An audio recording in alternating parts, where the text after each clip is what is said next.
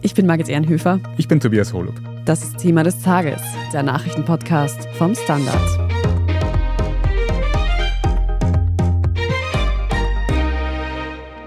Und ein Drittel der Menschen in Österreich arbeitet in Teilzeit und würde damit dem Staat auf der Tasche liegen, wie der Arbeitsminister meint. Das ist sehr zugespitzt formuliert, aber tatsächlich wird nun diskutiert, wie sinnvoll Teilzeitarbeit ist und wie man mehr Menschen für 40-Stunden-Jobs motivieren kann. Aber wollen überhaupt noch alle so viel arbeiten oder ist es für viele vielleicht gar nicht möglich? Wir sprechen heute darüber, warum viele Menschen lieber in Teilzeit arbeiten. Wir sehen uns an, was sie für die Pension und den Gender Pay Gap bedeutet. Und wir fragen nach, ob die Zukunft der Arbeit vielleicht überhaupt ganz anders aussehen muss.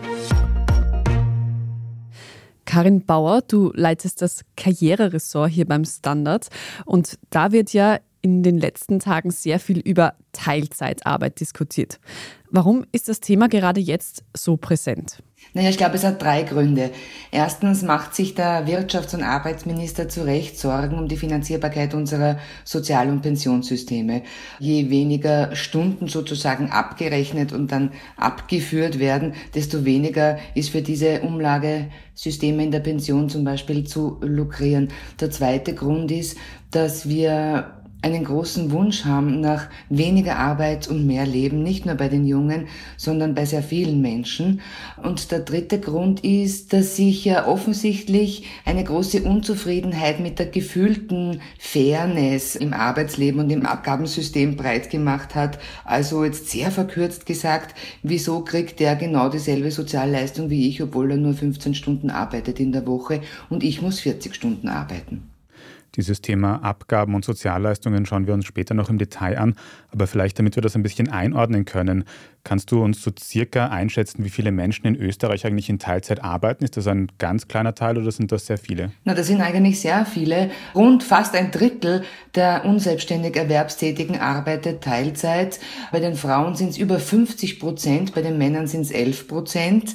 Wobei Teilzeit, das ist sehr ungenau. Es macht einen riesigen Unterschied, ob ich 17 oder 20 Stunden Teilzeit arbeite oder 35.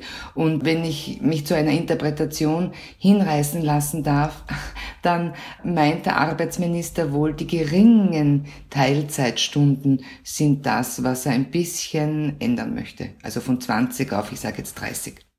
Jetzt hast du schon ein bisschen anklingen lassen, dass vor allem Frauen in Teilzeit arbeiten. Ich denke, da geht es großteils um Care-Arbeit, die sie statt der Vollzeitarbeit eben noch erledigen müssen. Aber welche Gründe haben denn Menschen sonst noch dafür, in Teilzeit zu gehen? Ja, also der Zwang der Umstände ist sicher einer der Hauptgründe, das wissen wir auch aus den Statistiken. Aber Menschen wollen einfach ein anderes Leben, mehr leben und nicht den ganzen Tag und Jahrzehnte ausschließlich einem Unternehmen widmen. Ich finde das mal wirklich diskutierenswürdig. Und ich bin Selbstmutter und die Frage, ob selbst wenn eine flächendeckende Kinderbetreuung für alle gegeben wäre, muss ich unbedingt wollen, dass ich meine kleinen Kinder zehn Stunden am Tag fremd betreuen lasse. Da geht es also um ganz neue Lebenskonzepte, bei denen man nicht alles dem Job unterordnen will. Das Thema Vereinbarkeit von Arbeit und Familie, das hängt natürlich auch viel damit zusammen, welche Voraussetzungen man als Eltern überhaupt hat. Darauf kommen wir aber später noch einmal zu sprechen. Aber bleiben wir vorher noch mal kurz bei den wirtschaftlichen Folgen von diesem Thema Teilzeitarbeit. Und damit hast du dich auseinandergesetzt, Andras Sigetvari für die Standard Wirtschaftsredaktion. Was sind denn jetzt mögliche negative Folgen, zum Beispiel für mein Einkommen, die ich haben könnte, wenn ich in Teilzeit arbeite? Also wie von dir schon richtig angesprochen, hallo auch noch einmal von mir, hat es natürlich fürs Einkommen ein Problem. Also für manche Menschen wird es ein Problem sein, weil es zu wenig Geld bringt. Und es gibt den berühmten Gender Pay Gap, der auch heute als Stichtag ist. Das ist, dass Frauen weniger verdienen, was natürlich zum großen Teil an der Zeit liegt. Und wer natürlich weniger einzahlt, sagen die Expertinnen und Experten nur narrativ trivial, bekommt auch in der Pension weniger. Das hält sich dann vor zum Gender Pension Gap. Und der zweite Punkt ist, es reicht sozusagen nicht, wenn man viele Jahrzehnte, zwei Jahrzehnte Teilzeit arbeitet, dann irgendwann mit 55 kurz vor der Pensionierung Pensionierung in Vollzeit zu gehen. Das verhindert das Problem nicht mehr ebenso wie die Pensionen berechnet werden. Also es erhöht auch das Risiko für Altersarmut natürlich deutlich. Auf der anderen Seite würde ich nur dazu sagen, dass es für viele Menschen, auch bevor es verteufelt wird, natürlich eine Möglichkeit ist, bestimmte Dinge wie Freizeit, Familie, Betreuungsverpflichtung unter einen Hut zu bringen. Anders, wir haben es jetzt eingangs schon gehört. Der Arbeitsminister Martin Kocher von der ÖVP hat sich eben kürzlich zu Teilzeit geäußert und diese Debatte quasi losgebrochen. Was würde sich denn konkret ändern, wenn seine Ideen umgesetzt würden? Nee, ich glaube, das ist ein Teil seines Problems jetzt, warum dann es sehr viel Kritik gab und er oder auch das Arbeitsministerium wenig dem entgegensetzen konnte, ist, weil er hatte nicht eine Vorstellung davon, was er ändern möchte. Er hat eine Debatte angestoßen, was glaube ich im Prinzip von einer Zeitung oder von Ökonomen und Ökonomen auch klug ist.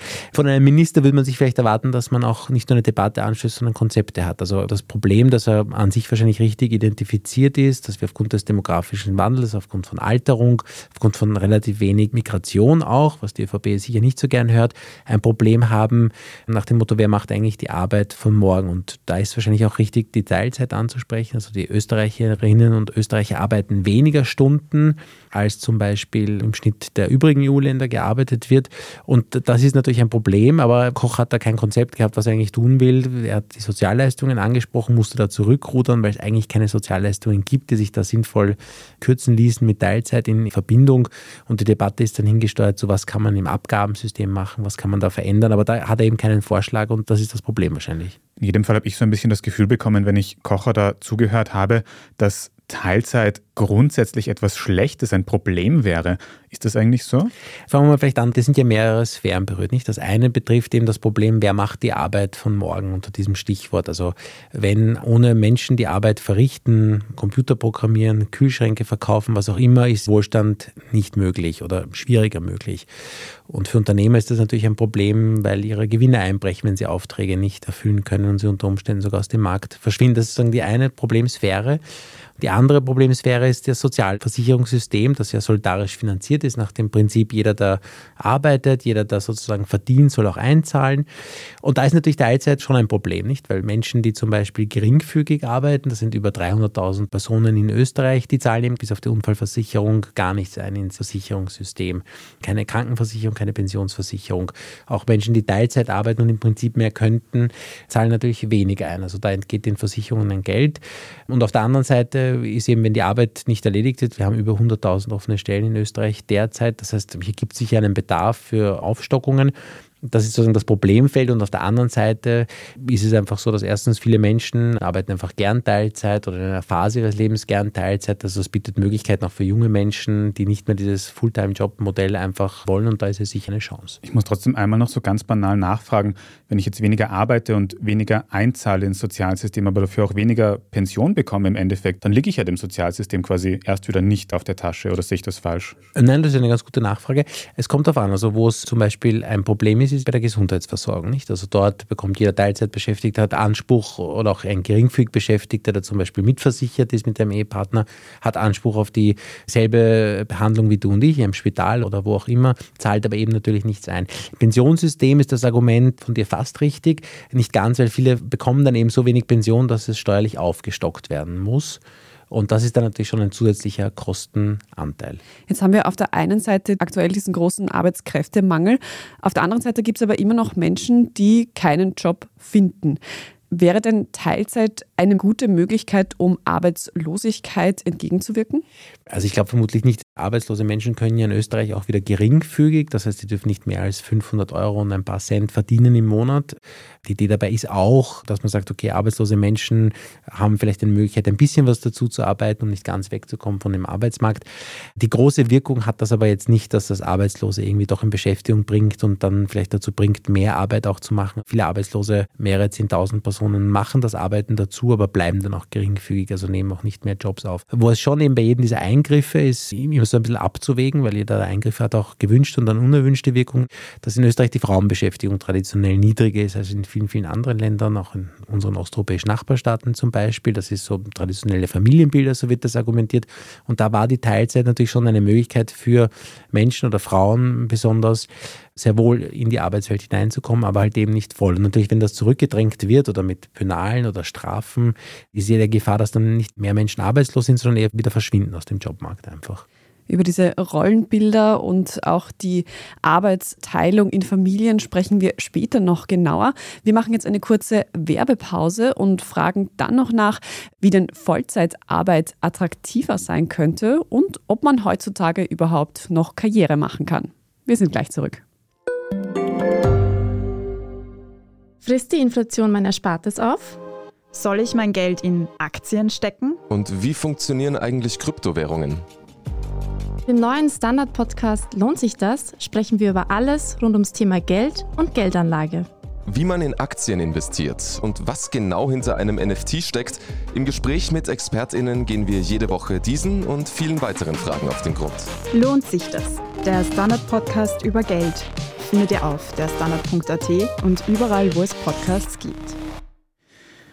Andras, wir haben da jetzt schon ganz viel geredet, welchen Einfluss Teilzeitarbeit irgendwie auf das Steuersystem, auf die Wirtschaft hat. Aber ganz grundsätzlich habe ich so ein bisschen das Gefühl, dass sich viele Menschen denken, wenn ich jetzt mehr arbeite, dann habe ich gar nicht so viel mehr davon, dass es sich auszahlt. Müsste man nicht vielleicht, anstatt dass man Teilzeitarbeit irgendwie verteufelt, stattdessen probieren, Vollzeitarbeit und eben auch Überstunden und solche Sachen einfach attraktiver zu machen? Also das ist, würde ich schon sagen, Teil der Debatte. Ich würde auch widersprechen. Also es ist natürlich schon attraktiv. Es gibt von der Industriestaatenorganisation OECD Zahlen dazu. Was bedeutet es, wenn ich meine Stunden aufstock? Sind immer ungefähre Schätzungen, nie so mathematisch genau, aber die sagen circa jemand, der auf Vollzeit aufstockt, also etwa von 20 auf 38,5 Stunden, da nimmt der Staat etwa 40 Prozent des Zuverdienstes weg. Also von einem Euro, den man dazu verdient, gehen 40 Cent weg. Also da bleiben natürlich schon noch etwas da, gerade bei Geringverdienern, die vielleicht Kinderabsatzbeträge haben, da beißt die Steuer noch gar nicht so rein. Es gibt schon Möglichkeiten, also es wird zum Beispiel darüber diskutiert, im Steuerrecht etwas zu tun, also die untersten Steuersätze, die sehr hoch starten, mit 20 Prozent zu senken. Das kostet natürlich auch dem Staat Geld. Es gibt andere Ideen zum Beispiel, da ist nicht ganz trivial, wie sich das auswirkt, zum Beispiel die Geringfügigkeit zu streichen. Das heißt, da würde jeder, der 20 Stunden arbeitet, volle Versicherungsbeiträge zahlen. Und das wäre aber dann natürlich mal für jemanden, der so bleibt, so fünf Stunden zum Beispiel in der Woche ein Minus, dem wird das kosten, aber es wäre dann natürlich interessanter aufzustocken. Und es würde ein bisschen diese Hürde nehmen, dass da auf einmal sehr hohe Sozialversicherungsbeiträge über 500 Euro anfallen. Wenn man das jetzt ein bisschen zusammenfasst, wir haben einmal einen Minister, der sich womöglich sorgt, dass das Sozialsystem, so wie es aktuell aufgestellt ist, mit vermehrter Teilzeitarbeit nicht mehr finanzierbar ist. Wir haben ArbeitnehmerInnen, die aus unterschiedlichen Motiven nicht Vollzeit arbeiten möchten oder auch können. Und wir haben Unternehmen, die um Arbeitskräfte ringen. Andras, wen siehst du in dieser Debatte jetzt am meisten in der Verantwortung? Ich würde sagen, es sind alle Seiten gefordert. Fangen wir vielleicht bei den Unternehmen an, nicht für dieses Jahr in dem Bereich, wo es nicht das Abgabensystem betrifft, aber sie selber. Es gibt 100.000 offene Jobs, 100 Berufe sind auf der Mangelliste und da gibt es sicher viele Betriebe, die zum Beispiel nach Arbeitskräften noch suchen. Die können das natürlich über höhere Löhne steuern. Die Debatte ist auch nicht ganz scharf, weil es viele Bereiche gibt, wo viel Teilzeit gearbeitet wird, zum Beispiel im Reinigungsgewerbe, bei den Friseurinnen Friseuren, wo die Löhne ohnehin sehr niedrig sind und wo wahrscheinlich Teilzeit oft nicht angeboten wird. Also ein Beispiel bei den Reinigungskräften, die müssen ja oft in die Büros rein, bevor diese überhaupt aufsperren. Da gehen sich dann 40 Stunden im Regelfall gar nicht aus. Da wird dann gearbeitet von 6 Uhr früh bis, was weiß ich, 8 Uhr. Also wer hat, bietet da auch schon Vollzeit an? Auch im Handel ist das so eine Sache. Also viele Leute suchen da gar nicht unbedingt nach Vollzeitkräften, denn für Teilzeit, Überstunden werden da etwas schlechter bezahlt. Zumindest gibt es da anekdotische Evidenz, dass das eine Rolle spielt. Aber es gibt Bereiche, wo sicher Mitarbeiter und Mitarbeiter fehlen und wo aufgestellt aufgestockt werden könnte. Und es sinnvoll ist, da werden die Unternehmerinnen und Unternehmer gefordert. Für die Arbeitnehmer bräuchte es da halt wahrscheinlich Anreize, nicht entweder Geld oder bessere Form von Kinderbetreuung, mehr Vereinbarkeit. Jetzt die Gesellschaft selber, ich glaube, wenn man sich anschaut, eben, dass sehr viele Frauen aufgrund von Betreuungspflichten Teilzeit arbeiten und dass oft schlechter qualifizierte Frauen Teilzeit arbeiten, dann würde man auch sagen, auch die Gesellschaft, also auch wir alle müssen da eine Diskussion führen, warum das so ungleich verteilt ist. Das wäre also unser Auftrag vielleicht.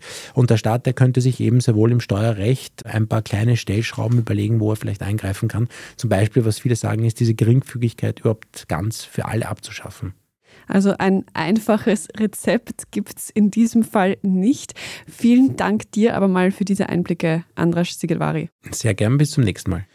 Karin, kommen wir nochmal zu dir und jetzt so abseits von Steuerklassen und wie viel ich jetzt konkret mehr verdiene, wenn ich eine Stunde mehr arbeite. Ich glaube, dass sich viele Menschen, gerade junge Menschen, auch so ein bisschen grundsätzlich denken, egal wie hart ich reinhackel, ich kann sowieso keine Karriere mehr machen. Ich meine, die Wirtschaft schaut schlecht aus und alles das.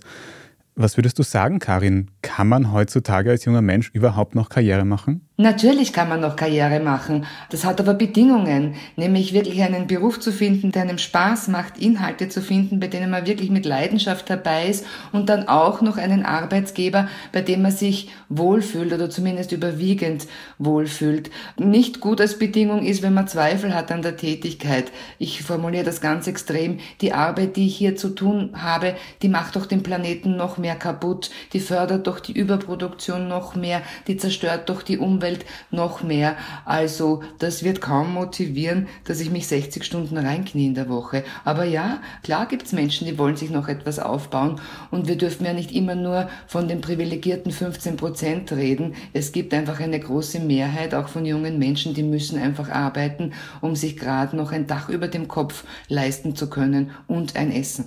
Das sollte man natürlich immer in Relation betrachten. Karin, wir haben es vorhin schon kurz besprochen, aber ich würde da gern nochmal näher näher darauf eingehen, und zwar auf die Teilzeitarbeit von Frauen. Über 50 Prozent der Frauen arbeiten Teilzeit. Ein wichtiger Grund dabei ist, dass sie Kinderbetreuung leisten oder sonstige Care-Arbeit. Und du hast jetzt vorhin schon gesagt, vorausgesetzt, man hat denn die Wahlmöglichkeit, dass man sich selber die Frage stellen muss, möchte ich denn mein Kind überhaupt den ganzen Tag in Fremdbetreuung geben? Weißt du, ist es so, dass wenn es diese Betreuungsangebote denn gibt, ob das dann tatsächlich auch etwas verändert in der Rollenverteilung, dass dann Frauen tatsächlich auch mehr arbeiten? Ich glaube nicht, dass wir da belastbare Evidenzen haben, die man in Mehrheiten und Minderheiten quantifizieren kann im Zeitverlauf.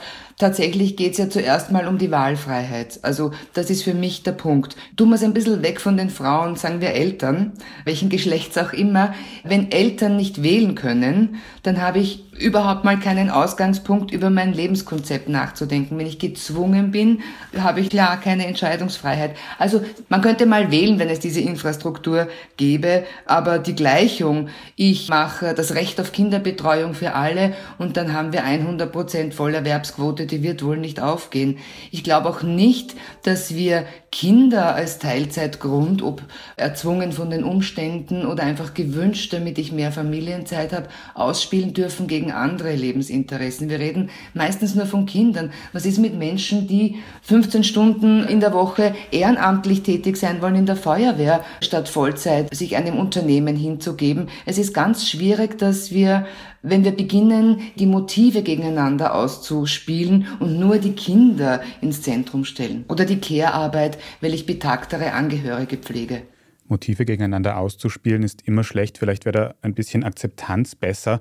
Und da frage ich mich auch so ein bisschen, selbst wenn es jetzt Kinderbetreuungsmöglichkeiten gibt, kann es ja doch noch vorkommen, dass Menschen, zum Beispiel Mütter, die ihr Kind dann den ganzen Tag in eine Betreuung geben, gesagt bekommen, du bist so eine schlechte Mutter, du kümmerst dich gar nicht selbst um dein Kind.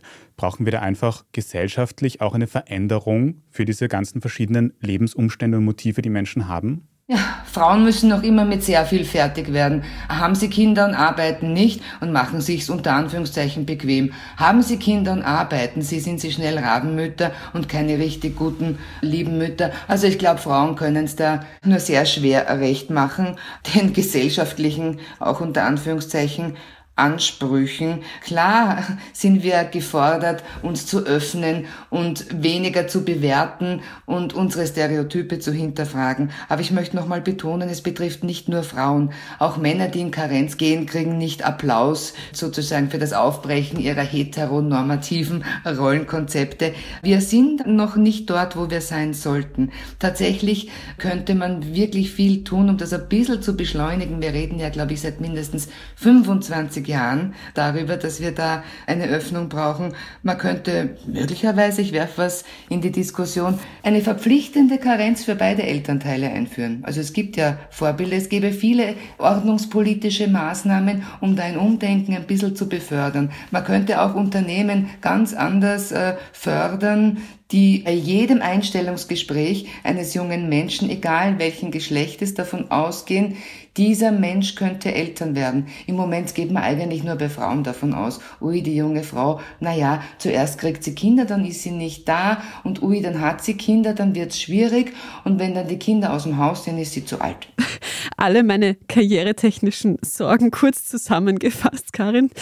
Ein Aspekt, der heute dazu noch gut passt und den Andra schon kurz erwähnt hat, ist der Equal Pay Day. Der findet nämlich genau heute am 16. Februar statt und der besagt, dass Frauen in Österreich eben bis heute, bis Mitte Februar arbeiten mussten, um so viel zu verdienen, wie Männer es bis Ende des letzten Jahres getan haben. Karin, Inwiefern hängt denn dieser Gender Pay Gap, der dem Equal Pay Day zugrunde liegt, mit Teilzeitarbeit zusammen? Naja, es hängt von der Berechnung ab. Wenn man alles in einen Topf wirft, die Branchen, Vollzeit- und Teilzeitbeschäftigungen, dann kommt ein riesen Gender Pay Gap raus.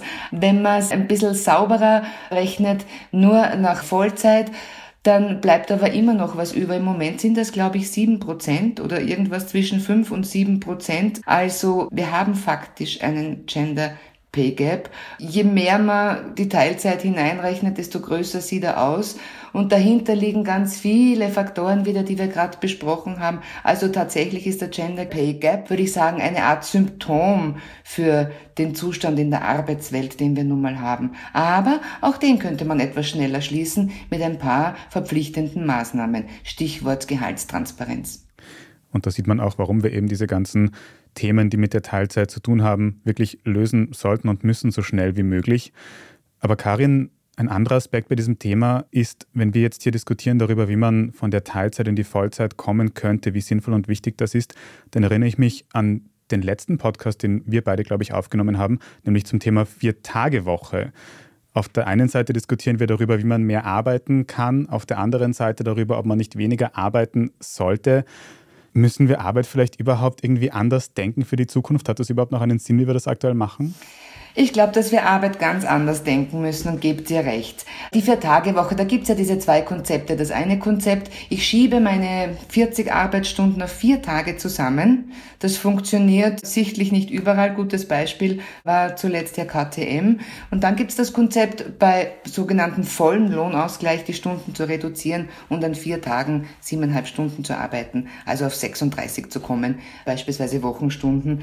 Das sind gute Übergangskonzepte, um ein bisschen was zu ändern, aber tatsächlich rechnen wir ja die Arbeitsleistung immer noch nach Stunden ab. Also da gibt's viele Fragen, die wir uns zu stellen haben. Ist meine Arbeitsleistung wirklich noch in Stunden zu messen oder geht zum Output oder brauche ich ganz andere Kriterien?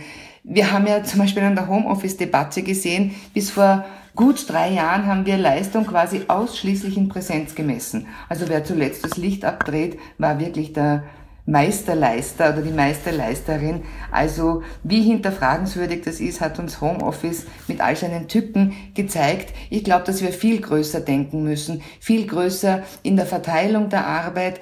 ChatGPT hat uns ja jetzt einmal einen Hauch davon gegeben, worüber wir auch nachzudenken haben und was uns bevorsteht. Und ich glaube, dass eine Gesellschaft der Zukunft nicht alleinig darüber diskutieren darf und kann, wie wir möglichst viele Menschen in Vollzeit kriegen. Also das ist nicht die Arbeit der Zukunft. Und wir sind dann sehr schnell bei diesen Diskussionen, die wir wirklich führen sollten, beim bedingungslosen Grundeinkommen, bei der Frage, was ist denn eigentlich Arbeit? Ist unser Fetisch der Erwerbsarbeit wirklich das Einzige, was wir begreifen können an Arbeit? Oder geht es da auch um Tätigkeiten für die Allgemeinheit, um gesellschaftlich wertvolle Tätigkeiten? Ihr wisst ja, wir haben ein riesiges Thema in der Pflege, in der alternden Gesellschaft. Also was gilt sozusagen als Arbeit? Also unabhängig davon, was bei dieser Diskussion um Teilzeit und Abgaben herauskommt, glaube ich, ist es auf jeden Fall gut, dass wir über das Thema mal reden, weil es so viele offene Fragen gibt und viel auszudiskutieren gibt. Danke dir für deinen Eindruck dazu, Karin Bauer. Ich danke euch. Wir sprechen jetzt in unserer Meldungsübersicht gleich noch über neue Raketenangriffe aus Russland auf die Ukraine. Wenn Ihnen ein Thema des Tages bis hierhin aber schon gefallen hat, dann abonnieren Sie uns am besten gleich auf Ihrer liebsten Podcast-Plattform. Dann verpassen Sie nämlich keine weitere Episode mehr und Sie können auch einen netten Kommentar oder eine gute Bewertung dort lassen, damit uns noch mehr Menschen finden. Vielen Dank dafür. Jetzt aber dranbleiben, wir sind gleich zurück.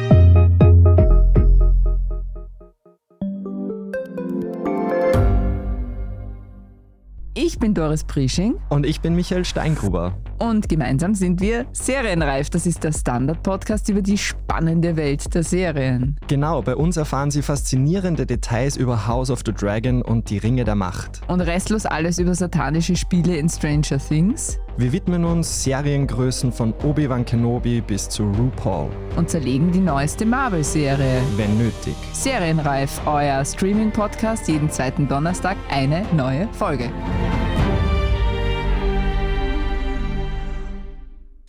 Und hier ist, was Sie heute sonst noch wissen müssen.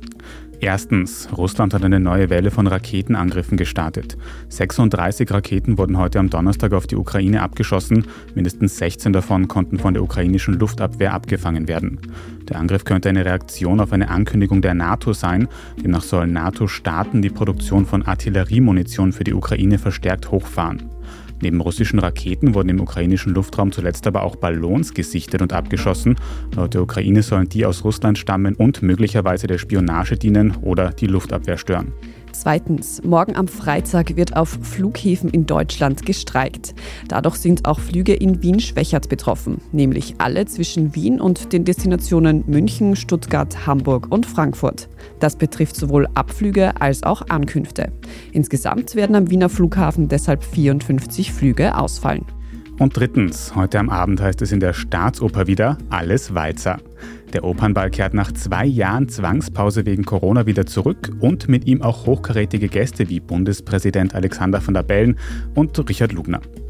Als Gast hat sich Mörtel diesmal eine Oscar-Preisträgerin und Umweltaktivistin eingeladen, nämlich Jane Fonda. Und warum Fonda dieser Einladung gefolgt ist, hat sie dann noch gleich in einem Interview gesagt. Lugner hat ihr viel Geld angeboten und das würde sie brauchen.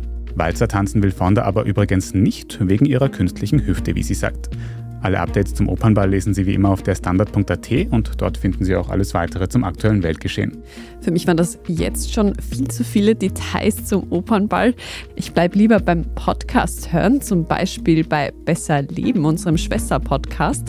Da haben unsere Kolleginnen Martin und Franziska ein Selbstexperiment gewagt. Und zwar sind sie in eine Kältekammer gegangen und haben ausprobiert, wie es sich anfühlt, auf minus 110 Grad hinabgekühlt zu werden. Angeblich ist es ja gesund. Ich bin gespannt, was Martin und Franziska herausgefunden haben. Besser Leben hören Sie überall, wo es Podcasts gibt und auch auf der Standard.at. Falls Sie noch Feedback oder Anmerkungen für uns haben, schicken Sie diese gerne an podcast.derstandard.at. Jetzt haben wir aber noch kurz ein Feedback für Sie. Wir können nämlich stolz verkünden, dass Thema des Tages beim Ö3 Podcast Award den achten Platz geschafft hat. Top 10, nicht schlecht. Vielen Dank also an alle, die für uns abgestimmt haben. Wenn Sie uns darüber hinaus noch unterstützen möchten, dann können Sie das zum Beispiel tun, indem Sie auf Apple Podcasts für ein Premium-Abo zahlen. Es kostet ein paar Euro und sorgt dafür, dass Sie uns in Zukunft ohne Werbung hören. Natürlich können Sie auch immer für ein Zeitungsabo vom Standard zahlen. Vielen Dank dafür. Ich bin Tobias Holub. Ich bin Margit Ehrenhöfer. Danke auch fürs Zuhören und bis zum nächsten Mal.